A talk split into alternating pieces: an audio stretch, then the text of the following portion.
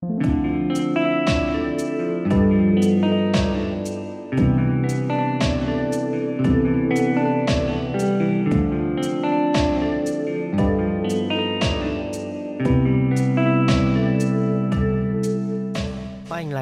出夕阳观察家的频道，我是迪伦。Hello，我是阿福。我刚才又说频道了，怎？太习惯了。他们 Podcast 我不会讲频道，我只会讲欢迎来到日出夕阳观察家。那、欸、也算一个频道啊。好吧，也可以这么说。欢迎来到我们的频道。嗯，你最近过得怎么样？我其实差不多，但是我想要分享一个很好笑的事情，在公司。好，就是呢，前几天，因为我们公司的厕所通常。大概到六点多和七点多的时候，嗯，灯就会关掉。然后为什么？对它，所以那个时间点没有人可以上厕所。就是在某一个时间点，它会灯会自动关掉，我们需要再用手动去把那个灯打开。哦，对对对。然后有一次就是我上班吃完饭，然后呃我去大便，然后我就走去厕所，然后发现那个灯已经关掉了，然后我就去把那个灯打开，打开，然后进厕所的时候，哎、欸。干打不开、欸，就你知道什么吗？门打不开还是灯打不开？门打不开。干，结果有人在里面大便呢、欸！啊，你说暗暗的大便？对，他在黑暗中大便，我快笑死。然后我就，那那你有问说是谁吗？没有，没有，因为因为其实从另外一面镜子可以看到里面有没有人在，在做什么啊？脚，就是可以从镜子边看到那个门下面有两只脚，就是有人在大便。啊，他可能不想让人家知道他在大便。可是你知道那个地方没有光哎、欸。超级暗，如果是在外面的小便斗还可以，因为我有在那边尿过，就是因为办公室的光会透进来，感觉是有点恐怖。哈，真假的？哈，干还是其实 其实我看到什么东西啊？不是听起来其实有点恐怖。Oh、可我的想法是，如果我是他，我觉得很恐怖，不会不敢在黑暗中大便。但除非我真的很急，很想落塞，才有可能在黑暗中。可是那个灯至少关了二十几分钟有了。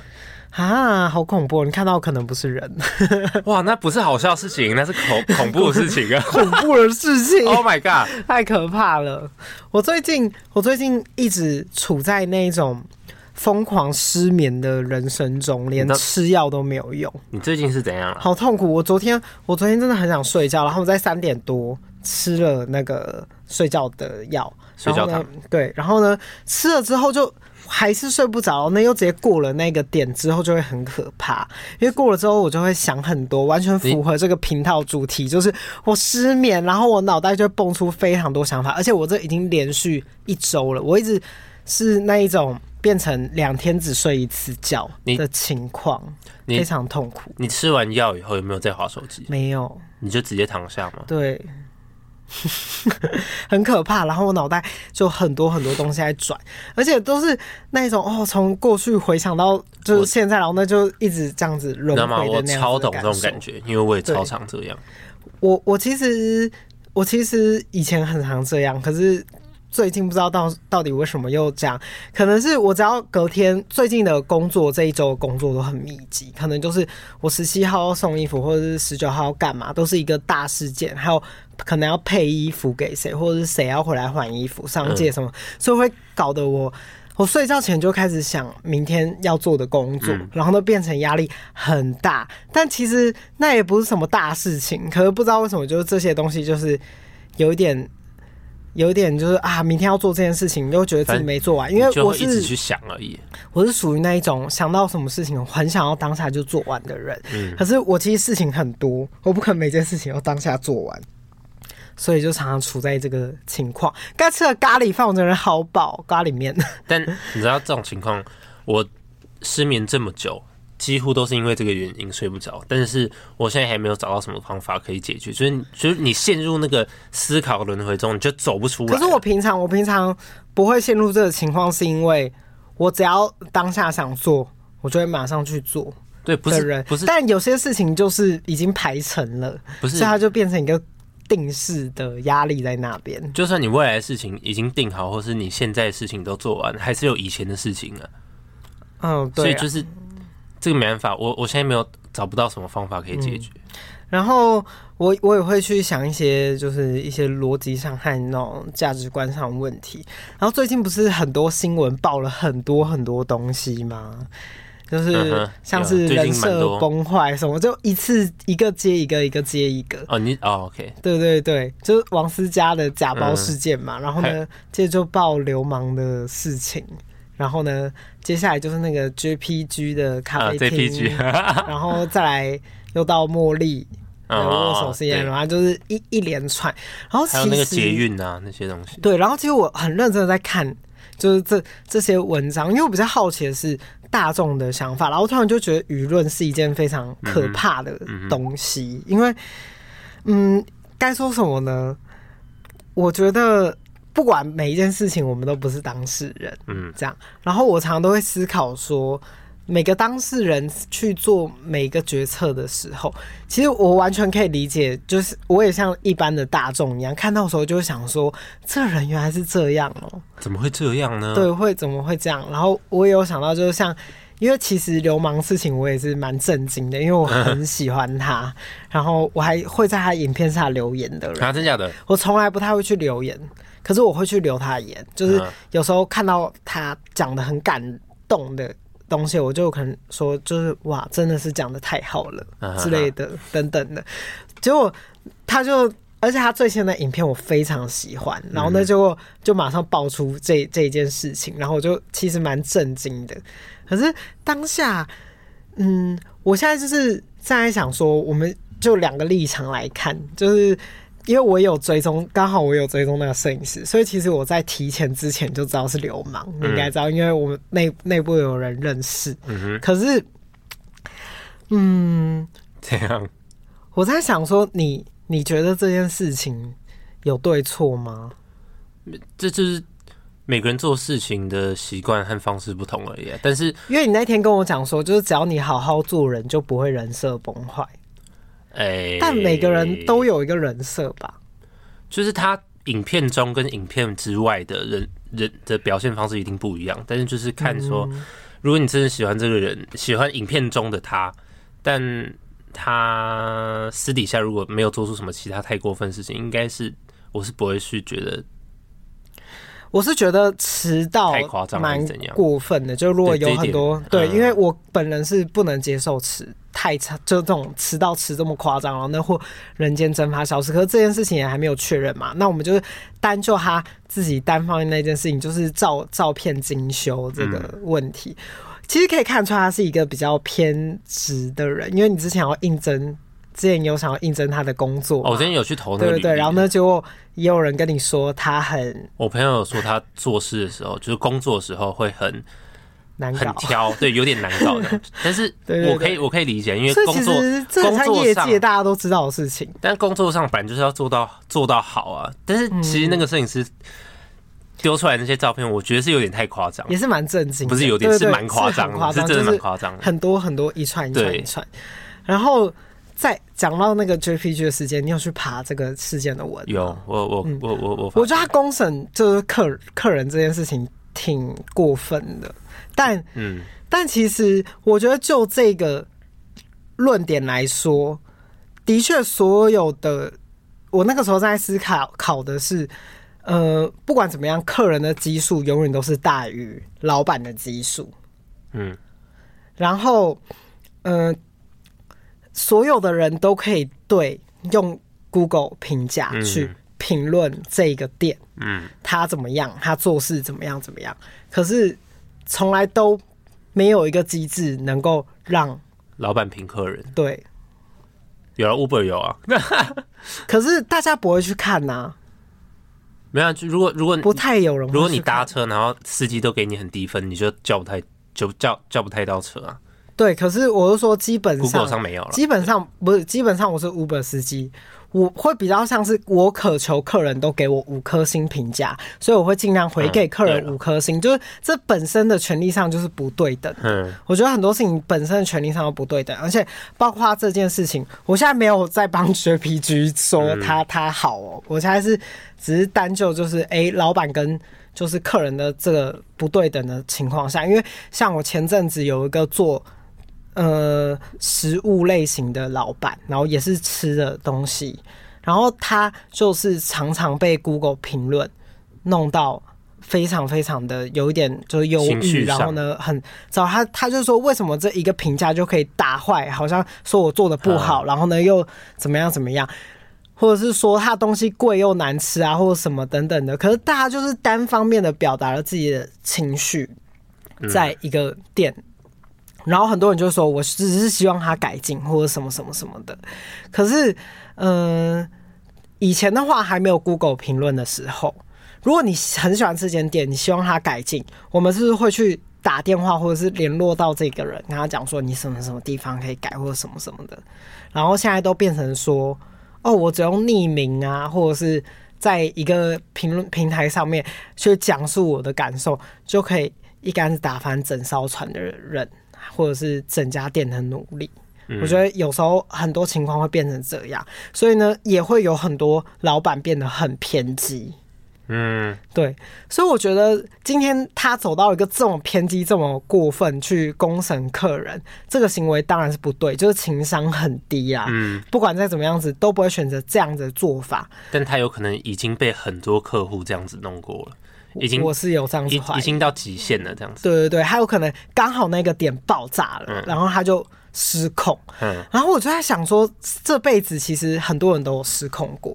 嗯，或者是有做错一件事情，可是现在的台湾人，我觉得台湾人更是很容易抓到一个小辫子，我们就是猛打、狂打，我要把他打死，退下这个神坛，这样子。我觉得现在每一件事情都开始渐渐呈现很偏执的情况。嗯，像你看，大家就狂打流氓，我死不道歉什么什么，他流氓不是有道歉吗？他那个道歉还是延烧不住啊，因为大家是要听到他其他事情的道歉，还有真实的原委。他的原本订阅是七十点，已经掉了六万多人了吧？我靠，就是很夸张的，Oh my God，急速往下掉。然后茉莉的事件 和茉莉的事情，我也觉得，嗯，是好像有点不对。但我觉得他事后发的那些文章是真的有认真在跟大家道歉，跟大家道歉改善这样子。可是我前几天看到有有一些时尚编辑啊，或者是等等的，就有说，嗯，不管怎么样，他就是一个很会公关操作的情况下，但做人，如果你这样子握人家手，的确是不太不太好的行为。毕竟他，可是他的工作好像一直都是处在这样子的情况。其实我们不是当事人，的确很多这个有点像看图说故事。嗯，他的事件很像看图说故事。的确，大家看到就是这样，就是很多人说看看事件就可以说出一个真相嘛，等等的。可是我觉得背后动机也有很多啊，因为。老实说，一个人就是会做一件事情做到顶端的时候，就越走越偏激，因为他从以前都是跟很多明星拍照嘛，嗯，所以他这件事情就变成他的一个定番。我今天去任何的秀场，我能够跟到名人，对对对，甚至他粉丝也会开开始跟他讲说：“哦，你哦，希望你这次可以跟哪个明星拍到照，或者什么什么什么。”他可能也是在一些粉丝压力之下，对哦，我一定要拍到，不能让他失望。大家对大家大家都说，你不能把这个压力丢给。丢给粉丝，可是实际上，的确这就是一个供需的问题。的确，有一个人一直捧他，他就有可能会不小心走偏。嗯嗯，也不能说粉丝完全都不需要负责任。嗯，我觉得，但我觉得他这事件本来就是，我觉得可能是他太他本身知名度太高，所以引起的讨论就越多。对，因为他的确是这几个事件里面追踪最多人的。可是我觉得很恐怖的事情是，流氓那一天事情还没爆发之前，然后我跟我朋友就是业内就稍微小猜一下，我们就直接就有讲了这两个人的名字，结果茉莉马上就也出事，我就觉得很恐怖。因为我们那时候有怀疑说，因为那时候有在猜是不是茉莉这样子。对，因为可是我想说，哎、欸，茉莉是不会做这样子的事情，就她自己就突然突然。过几天是因为实际上的问题，然后呢就突然翻车，我就是吓到。嗯，但我觉得大家都不要猛打一个人，可是人家都会说，为什么我们都就是要一直去原谅一个人，或是怎么样？哈，可是啊，每个人都有被原谅机会，或者是每个人都可以去选择说我要不要去支持谁，或者怎么样？因为现在很多人都会说。我原本很喜欢你，所以我要退追了，然后怎样都都会跟那个人讲。呃，如果你真的不喜欢，你就算了，你就不要看了。我觉得这很像是一个不断不断的，一个大家都抓着一个辫子，然后呢，就是我要猛打他、丢他、丢他石头等等的。我觉得每个人都会犯错啊，又不是又不是这个 YouTuber，呃，又不是他当 YouTube YouTuber 就要当一个完美的人。对，我我觉得事件不对，事情不对，就事论事，不要去攻击到这个人人类的本身啦。嗯嗯，但我最近在思思考这个问题的时候，因为我我这些人我也都是平常没有追踪，就是会去看他们的影片啊，嗯、看他们最近干嘛，因为他们知名度都很高啊，你有时候随便划一划就可以看到这个人的情况或者什么的。嗯，可是我我只希望说，就是大家不用。嗯，对一个不关于你的事情花太大的心力，因为那的确是他的人生，那他赚的钱也是来自于民众嘛。嗯，你要不要？你要给他的惩罚？就是我这阵子都不买他的东西，我这阵子不看他的，让他没有流量等等的。你你这些东西都是自己可以去制裁，我觉得没有必要去言语上的去刺激别人。嗯，对，因为我觉得其实所有的人都有一定程度上的压力，而且，嗯，对，好难说明，就是我我的想法，对。我觉得一定感觉一定会有很多人说哦，我在帮那些人讲话。其实也没有，但是因为我们自己也有做频道啊，然后虽然看着没有到真的很多，但是也是有一两个讲话比较难听的人出现的。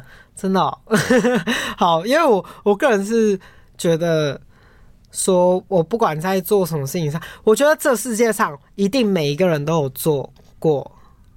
很不好的事情，一定啊，只是有没有被发现？只是因为今天是公众人物，他所有以前曾经做的不好的事情都会被摊在阳光底下，而且那件事情会被加重、加重再加重。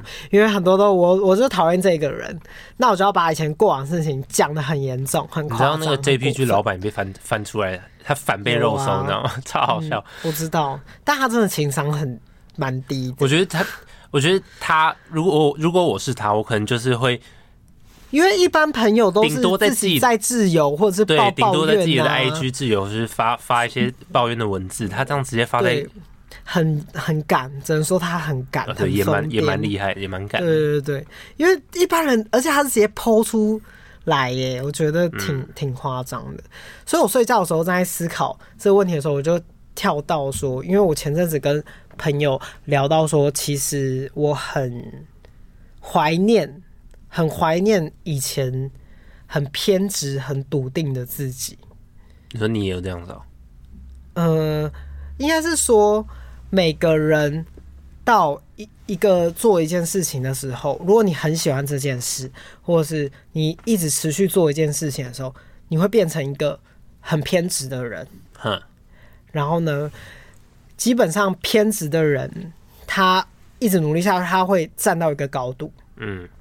他都会觉得底下的人都还好，可是当他站到那个高度的时候，他等于说他可以理解到，嗯、呃，下面的人的想法，还有我身边周遭的人的想法，还有我上面的人的想法。嗯，那这个时候我就会面慢慢的变得不再那么偏执。啊、哦，就看到东西越多，他就不会越坚持。当你今天对，所以我突然很羡慕。嗯，聊天的时候突然很羡慕一些年轻人，或是接触到年轻人，因为年轻人他在没有压力的时候，他可以很坚持自己的做法，或者是说他没有压力嘛。我现在就是可以直接去做，像是我们现在频道也没有太多人看的时候，我们想要做什么，我们要拍什么，哦、都都可以，或者是呃刚开始努力一个东西的时候，我就是努力的想办法把它做到最好，等等的。或者是像是我刚开始试着创业的时候，那个时候完全一股脑的，所有钱都投进去，我想要干嘛我就做什么，然后等等的，我就很怀念那个偏执的感觉，然后有时候会很想要找回那个偏执的感受，但突然发现好难。但我觉得两个阶段不同啊，一个是从零开始，一个是你已经拥有一些。可是当一个人偏执的时候，可能很容易出事，但相对的，你也比较容易成功，更成功，或者是说更容易突破那一个现状。因为很多时刻在做一件事情的时候，很容易卡在一个点。嗯，但当你我什么都不要的时候，我只管往前冲，就是我很偏执，我很笃定一个目标，我要怎么样？我现在就是要做到一个点的时候，我就算很累不睡觉，我怎么样，我都会想要把这个东西做好的那样子的感觉，很难抓回来。但我只是想要说，我觉得这个是年轻人的本钱。我觉得你今天很年轻的时候，你就是有这个优势，对你有这个优势，你有机会就冲破那一些老人。嗯，的确就是这样。那些老人，对，是这样子，没错的。像我现在这个年纪，就等着被很多年轻人超越的这个感觉是非常明显的。然后就会觉得说，我那个憧憬去哪里了？嗯，的确会开始回想这样子的状况。我想要去突破那个现状，那的确我少了那一些年轻人之前的偏执。嗯，但我觉得你也可以试着找回来一点点那些偏执，但也不用找全部，你就是可能找找一个中间点。当然没有，可是会会会有这个体悟，也代表我长大了嘛。对，就是看得到看得到很多面相，像是以前我只是员工的时候。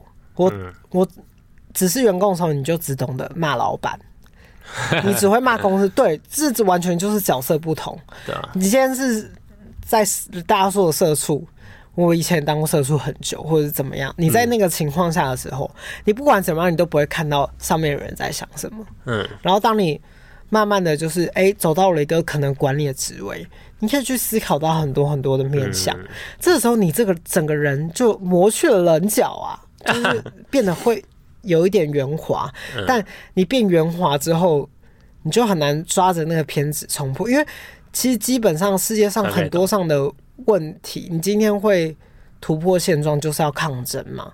的确是一个群体下都被固定了一个价值观，所以我想要冲破那个价值观，变成我要去努力的做改变。那我做这个改变就需要一股。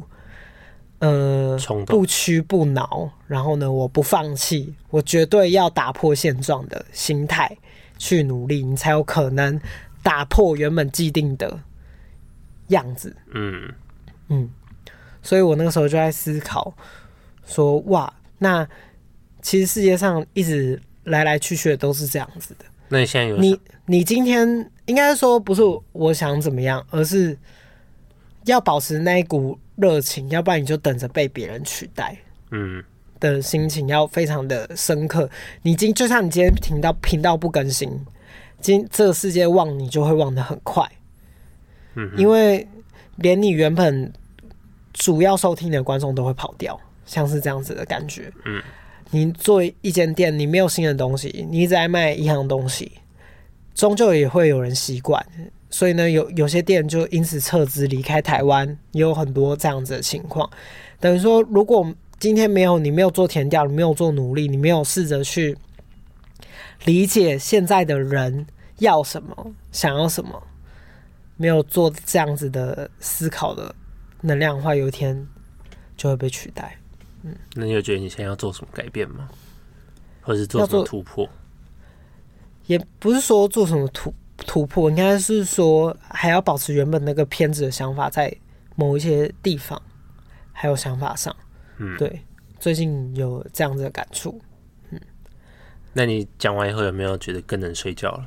嗯，其实我这些都是在我那个时候就已经想想得很清楚了，对。然后呢，可是我的脑袋是很会延伸的人，然后我想到这一块的时候呢，我就想到，其实这世界上的每一个人。都是双标的，所以我觉得双标未来应该要变成一个中立词，而不是一个贬义词。怎么可能？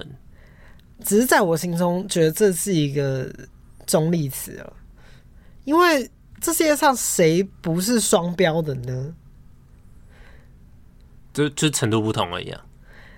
呃，应该是对对程度不同。那我直接把情况拉到最最坏最坏的打算，就是假设我是一个目标就是我是一个不杀人的人，不杀人，对，对我现在把情况拉到最夸，就我是一个不杀人，我绝对不能忍容忍道德底线有人去杀人，所以呢，若今天有个人杀人，他就该死，这样一命还一命等等的。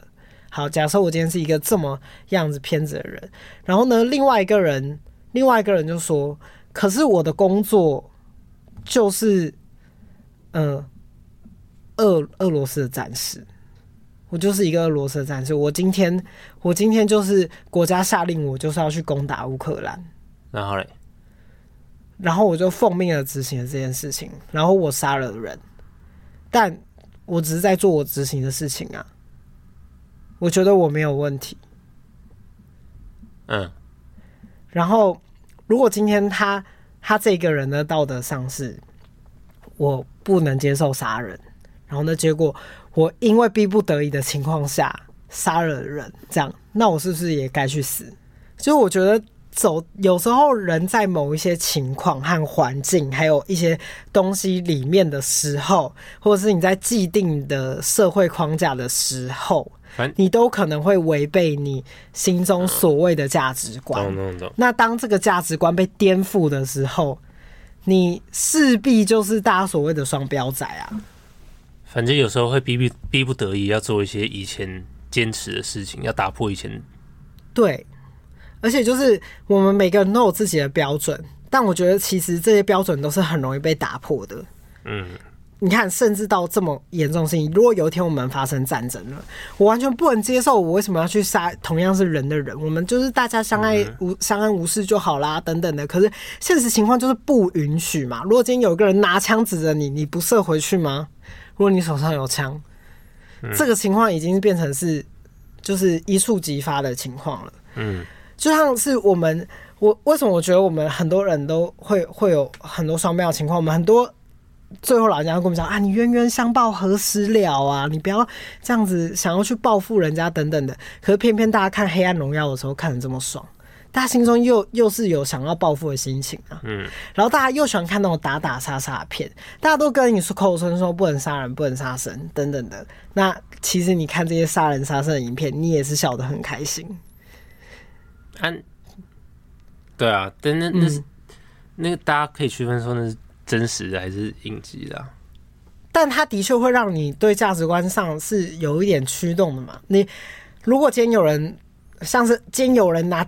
电棒卷这样一烫你，等等的，你还不反抗吗？等等的，如果哦，有没有更好的做法去报复这些人，或者怎么样怎么样？我说我的意思只是说，其实每个人在很多情况下都会有这种想法，你都会站到了另另另外一边。嗯，对对对对，嗯，所以我觉得全世界的人都是双标仔，只是你活在什么样子的情况。但当你遇到跟你情况相抵的时候，你真正的去理解那一个人的时刻，你会发现你，你你会动摇。就像是有时候有些人有些片的切入视角是杀人犯的视角，或是有精神疾病的视角，或是很常生病的人视角。我觉得应该说，这世界上有很多多一点的体谅，你不要太直接的去评断某一个人说。你这一个三观跟我完全不合，所以我会去抨击你，我会直接骂你等等的，你就自己心里知道就好了。我觉得有时候是这样，或是站在别人的角度去想想看，对，或者是你不要在他面前讲，你就自己私底下讨论就好了。嗯，除非是你们有争执，就像是我有人拿枪抵着你的时候，那你你要去做什么样子的选择，都是你自己的。所以我觉得大家不要一直抱着自己的。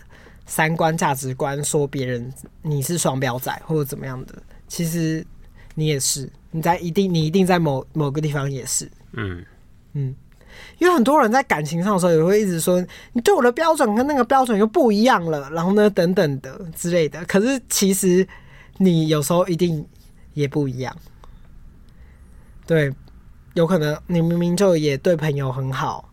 然后呢，就也对情人一样，或等等，就有些人会在意这些小不拉几的事情。对，好，我觉得我讲的好像太深了，很 deep 的那种感觉。嗯，拉回来一点。拉回来一点。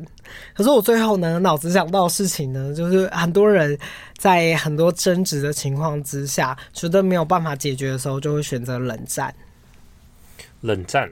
可是我觉得冷战就不如激烈的沟通一下吧。要看什么情况吧。如果是在情侣之间，我觉得的确是要沟通。但如果是在在公司的情况下，像现在我在公司有一些情况，我说出来也不会有改善，那我宁愿不要说。那你宁愿不要说，不就是这件事情永远都不会得到解决吗？那我讲出来也不会得到解决，我干嘛讲出来？我讲出来说不定还会被炒掉，还是干嘛的？可是我觉得，应该说每个人的想法不同，因为的确是很多人都处在，可是我觉得大多数人现在都处在宁愿冷战不愿意沟通的情况。哎，对，就是。尽管是在情侣之间，也很多人都会这样子。可是冷战的话，那最后结论就是最后就会碰啊。对啊，对啊，没有没有，但是哦，你是说事事件就会往最坏的方向走。对了，通常这样，就像是讲到一个国家也是这样啊。嗯，今天我们冷战完全没有沟沟通，然后呢彼此相对，然后呢不坐下来好好谈谈，最终的结局就是碰啊。对啊，所以缩小到每一个状况都是朋友、公司、职场关系、情侣都一样。但如果如果当然能讲的话，能讲出来沟通是最好的了。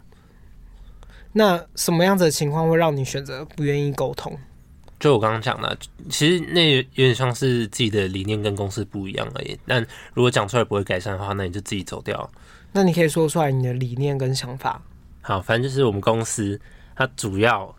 想要的人格特质是你的抽象能力很强，他们有一个东西叫抽象能力。嗯，简单来说就是你怎么样解决问题的这个方式，不管你用什么方式，你能够很快速的找到问题点，解决法解决这个问题，那就代表你抽象能力很强。这一点我认同，因为我其实好像也没有到真的很厉害，就是关于这个抽象能力。但是呢，他们我们公司就是有说不不，他们不尊重专业。专业技能就是他们觉得专业技能不重要，嗯，所以我就觉得有点不认同，因为我认同抽象能力很重要，但是同样的专业专业技能也是。那这个是有影响到你工作上有什么进度吗？有啊，就是因为其他人的专业能力都不够。不是，不是，不是，不是，是我如果就是我现在的情况是有点像是我专业能力比较强，我抽象能力不够，但这个情况之下我没办法加薪。我一定要把我抽象能力提升起来，我才有可能加薪。但如果一个公司没有会专业能力的人，那他们这些影片要怎么运作？我觉得两边都要有啊。是没错，但我觉得可能他们公司的角度的想法是，专业能力有专业能力的人可以被取代。对对对，是。但是没有没有是可以被取代，可是。被取代的这个中间还是需要有一个交接的过程啊，所以这个交接过程也是一个时间成本。所以如果可以减少这些时间成本，然后又不又又可以持续在生出影片，我觉得。可对公司来说，的确这个时间成本没什么。是，没没没没，他们很注重这个东西。交接应该是说换下一个人，不管怎么样子都要交接。我觉得一个公司一定，我说这个会是一个常态。我说拉成一个五年来看，我这五年换过多少人了？但我觉得我们现在公司的想法有点像是尽量不招人，然后用 AI 来代替。嗯，因为我们现在我们这个一整个 team 就是很明显人力不够，可是老板就是不想要招人，因为他觉得有 AI 的这个辅助城市在旁边，你就是要想办法去用 AI 来解决这个人力不足的问题。这的确蛮异想天开，现在 I AI 也没有还没有到那个点。我觉得，但反正我是觉得还没有到，可是老板就觉得有到。嗯、那我觉得我们老板是真的一个蛮厉害的人，所以说不定他可以做到，我也不知道。嗯，但大概就是这样。所以我我没办法改变公司的想法，没我没办法改变老老老板的想法，所以我就只能离开。嗯，哦对，拜了，我做到七月底。哦，你已经讲了吗？对，我已经讲了。那、啊、他们怎么说？我我我我主管就说也没有也也没有也没有很惊讶啊，因为他其实也也自己也有点想走的感觉，只是他是因为他是就是他哪里人，香港人，所以他一定要在公司待几年，他有点被公司绑住的概念。但是我走了以后还是会持续给我外包，所以我觉得还 OK。了解，你就一直到处外包，哎，好好笑。从以前就是这样。但其实回想起来，你好像每个工作做不久哎、欸。是没错。对啊。嗯。我不知道，我还在想。嗯。我觉得常常我都是最后一个得知这件事情的人。什么最后一个得知？就是你那个时候说哦，你要去那个什么菲律宾学那个英文。嗯。然后那个时候我也是事后才得知。没有吧？对，我觉得我不是第一个，我好像不是第一个。没有啊，我我好像是一次在跟你很多朋友吃饭的时候，然后你突然提出来。有吗？嗯，没有，因为这件事情我还没有做决定，我只是还在犹豫之间。嗯。所以我还在犹豫的时候，我不确定会不会做这件事情，我当然就不会先跟你讲了。然后先在很多人的地方讲。没有啊，明明就有。就算有，那有什么差吗？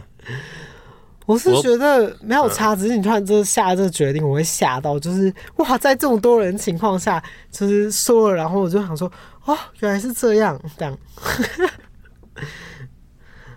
好吧，但我已经忘记我什么时候跟你讲了。对，其实很常发生这样子的情况哎，我就想说，哇，我居然都不是第一个知道的，这样。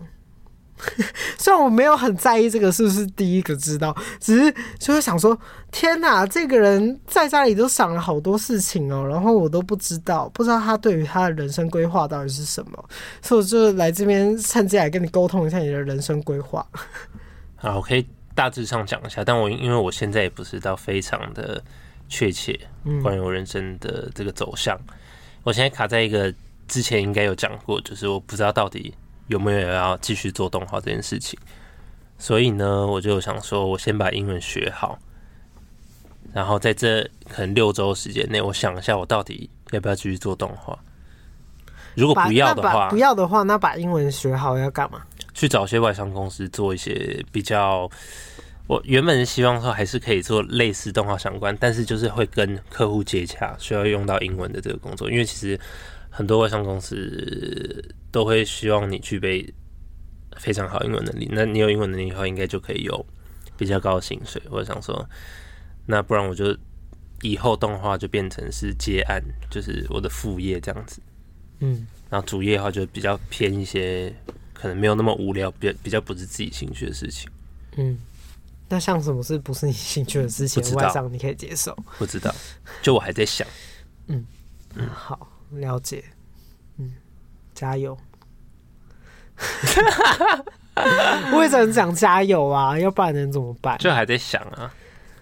嗯，我觉得你，但我觉得本来你就是一个想想要想到什么你就做什么的人，但感觉。可能在像我刚才前面的话题讲的，感觉好像还是要有一个偏执存在，或者是一个非常非常固定的目标。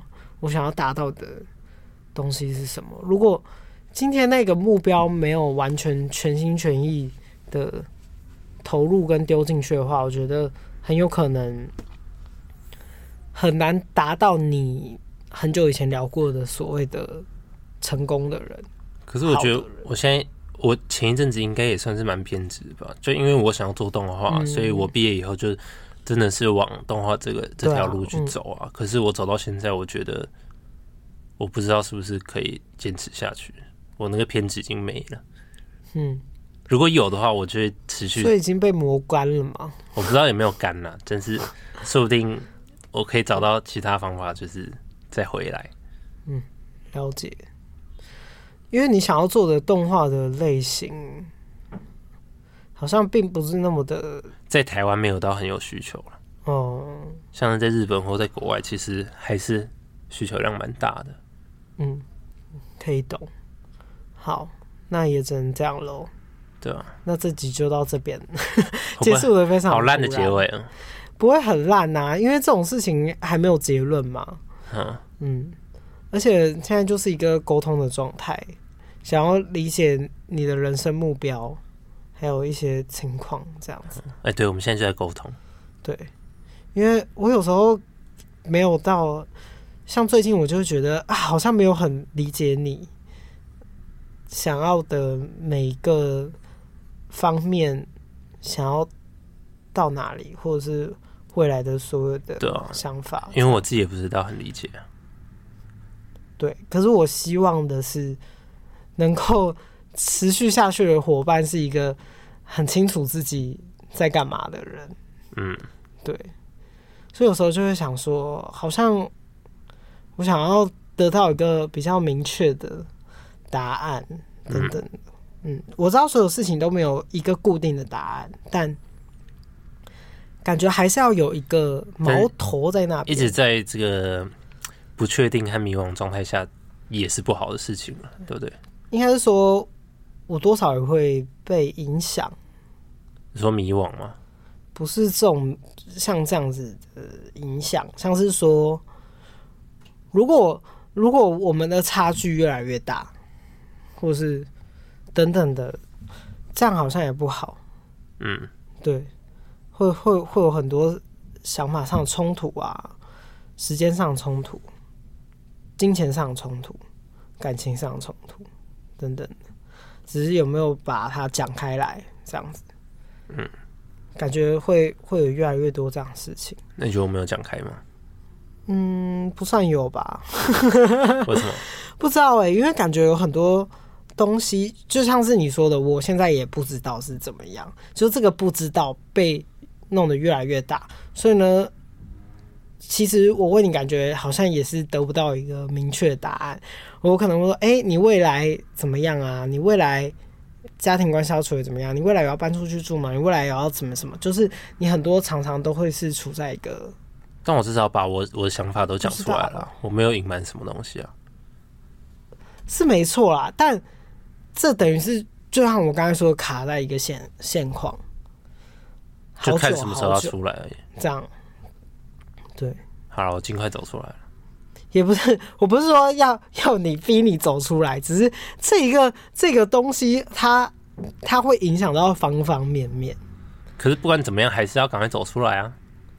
对，但感觉是要先从一个点去突破，因为如果那个点没有突破的话，就所有东西也都被困在这个框框框架里面，嗯，等等，就感觉你好像每一个。你想要的，目前都好像没有急迫到太多。嗯，对，感觉好像我的我的我的意思就是说，偏执的意思是说，这个世界上有一个很大的圈。好了，如果是我的话，如果我今天正在敲砖打破那个事业这一条线的时候，我其他线都会。哦，大概懂你。对，或是我今天要敲感情线的时候。嗯我这我这一条就会超努力，或者是等等的，就像是哦，我今天已经准备想要结婚了，迈入下一个阶段，那我其他地方一定会先放掉嘛，我一定会专心敲打这这这这一波的线。我觉得人要到达说一个完美的平衡是有点难，但我觉得时间的掌控上和控制上，我觉得要拿捏，因为没有拿捏好的话，就会每个地方都半身不遂。嗯嗯。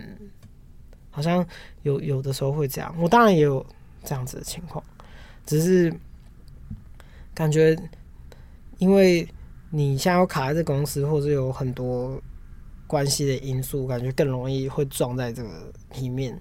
所以我我的意思只是说，感觉好像要稍微有一点，就是哦，我我今天一定要把这个东西打破，或者等等的，嗯嗯。呵呵。